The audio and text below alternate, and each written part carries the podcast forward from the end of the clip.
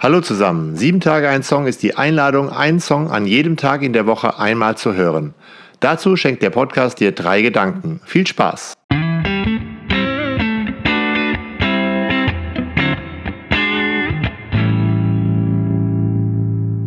Sieben Tage ein Song, Folge 146, Tokotronic, ein Monster kam am Morgen.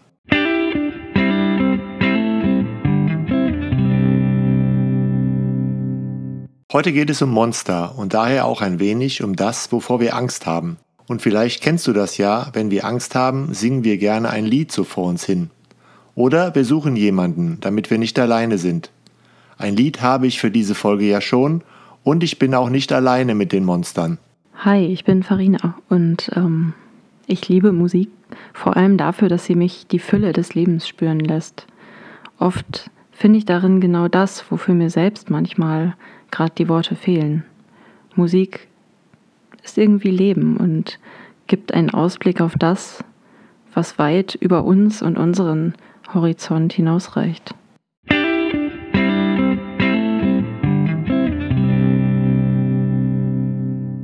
Gedanke 1.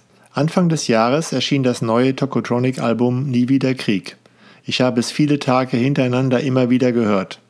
Etwas ist mir dabei aufgefallen. Monster kommen dort in direkter und indirekter Weise an vielen Stellen vor. Direkt in unserem Song oder in dem Song Crash, wo es heißt, ich blicke zurück in meinen Spiegel, die Dinge sind größer als es mir scheint. Ein rasender T-Rex will mich verschlingen, ein schreckliches Monster aus vergangener Zeit. Ein T-Rex taucht dann im Video zu Ich hasse es hier auf und das Monster aus unserem Song der Woche, mit dem ich dann durch die Schranktür für immer verschwinden will, könnte mich mit dem Satz Komm in meine freie Welt überzeugt haben. Am Ende des Albums wird das Monströse der Liebe besungen. Spürt ihr nicht? Sie wird euch kriegen. Die Liebe verschlingt uns wie ein Monster.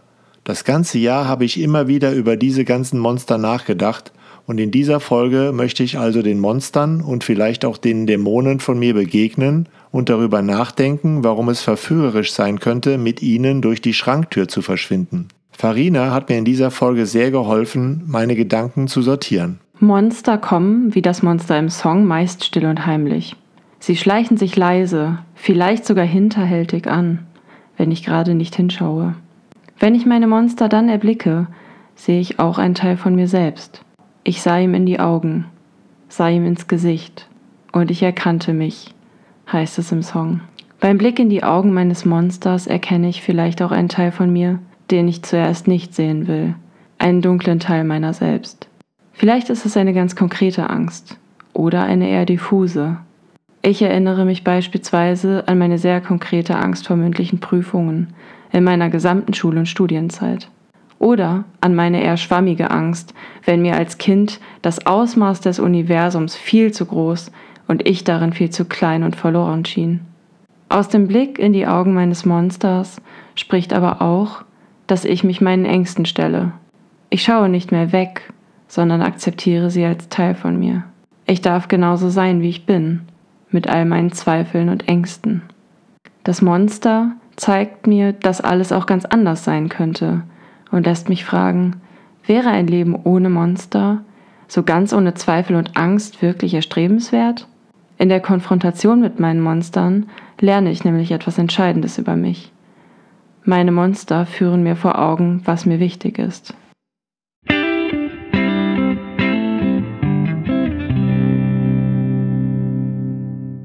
Gedanke 2. Farina hat darüber gesprochen, dass sie aus der Konfrontation mit ihren Monstern etwas über sich lernen kann. Das Hiob-Buch in der Bibel stellt einen Menschen dar, der von schlimmen Schicksalsschlägen einfach so hin und her geworfen wird. Und vielleicht kennst du das im Kleinen ja auch. Du willst auf ein Konzert gehen, wirst aber krank. Hast du dich da schon mal gefragt, womit habe ich das verdient? Irgendwie ist so eine blöde Krankheit auch eine Erfahrung von einem Kontrollverlust. Die Angst vor unkontrollierbaren bösen Mächten, die alles ins Chaos stürzen wollen, scheint irgendwie tief im Menschen verankert zu sein. Das beginnt vielleicht mit den Monstern unterm Bett und geht dann weiter über irgendwelche Drachen, die getötet werden müssen, oder eben auch die ganzen Monster und Ungetüme, die da in Superheldenfilmen auftauchen, wie der berühmte weiße Hai. Was ich nicht kontrollieren kann, das wird zum unbezwingbaren, gewaltigen Ungeheuer. In der Bibel heißen die beiden Starmonster Leviathan und Behemoth. Im Laufe der Zeit bekommen sie immer beeindruckendere Eigenschaften. Psalm 104 verrät, warum es solche Wesen gibt. Da ist das Meer, dort ziehen Schiffe dahin. Da ist der Leviathan, den du gemacht hast, damit zu spielen, heißt es da über Gott. Ob nun Leviathan mit den Schiffen der Menschen spielt oder Gott bleibt offen. Sag mal, Farina, wäre das auch mal was für dich, mit den Monstern zu spielen? Ja, warum nicht mal mit den eigenen Monstern spielen? Ich mag die Spannung zwischen der Ordnung und dem Chaos, für das letztlich auch die beiden biblischen Starmonster Leviathan und Behemoth stehen. Darin liegt eine große Dynamik, die für mich Lebendigkeit bedeutet. Für mich gehört beides zum Leben dazu. Ich brauche eine gewisse Ordnung, eine Orientierung und Verlässlichkeit. Aber ich brauche auch das Chaos. Vielleicht fürchte ich manchmal das Festgefahrene, den Stillstand. Und den wissen die Monster ganz sicher zu verhindern. Insofern ja, warum nicht mal was riskieren, dem Monster ins Gesicht sehen und mit ihm spielen. Es muss ja nicht immer gleich etwas ganz Großes sein. Vielleicht mache ich heute einfach mal was, das mich aus meiner engen Komfortzone in meine erweiterte Komfortzone bringt. Zum Beispiel, wenn ich mit meinem Monster Höhenangst trotzdem klettern gehe. Im Buch Hiob müssen die Monster besiegt werden, damit das Chaos besiegt ist und ein sicheres Leben möglich wird. Ich möchte das Chaos gar nicht besiegen. Mir reicht es, mit den Monstern in eine Verbindung zu treten, mich ihnen zu stellen und ihnen damit ein Stück weit ihre Unzähmbarkeit zu nehmen. Im Song heißt es, eine Entführung wünsche ich mir so sehr. Das ist vielleicht genau das, was ich meine. Die Monster bewahren vor dem Stillstand, sie lassen mich ausbrechen aus einer allzu geordneten und festgefahrenen Realität. Der Gedanke nach Entführung, nach Ausbrechen, löst in mir einen weiteren Gedanken aus. Was wäre, wenn ich meine Welt zurücklasse? Wenn ich in etwas ganz Neues aufbreche? Wo würde ich wohl landen? Und wer würde mich suchen?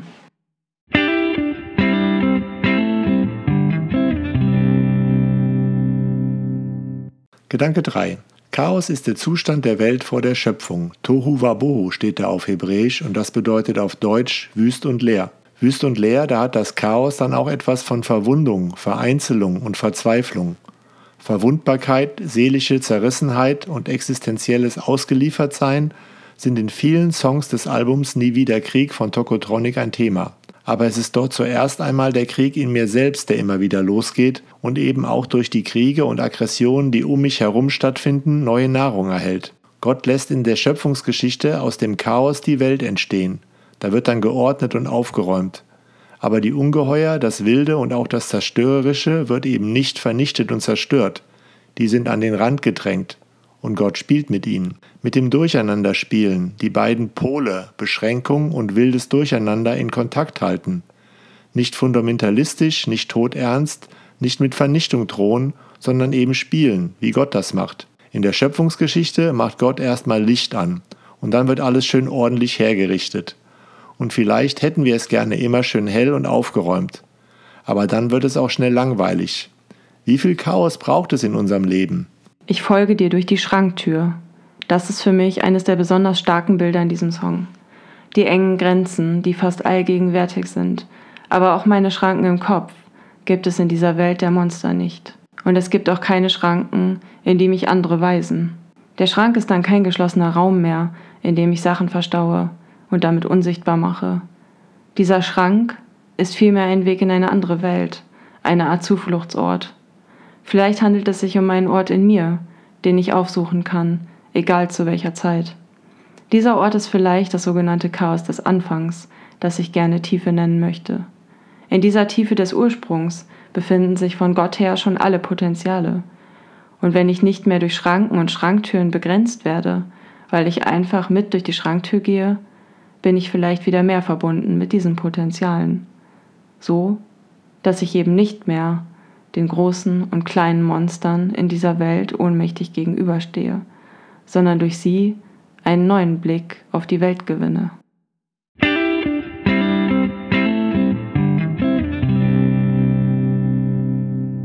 Danke fürs Zuhören. Bis nächsten Dienstag. Ich freue mich, wenn du den Podcast bei Spotify oder Apple bewertest.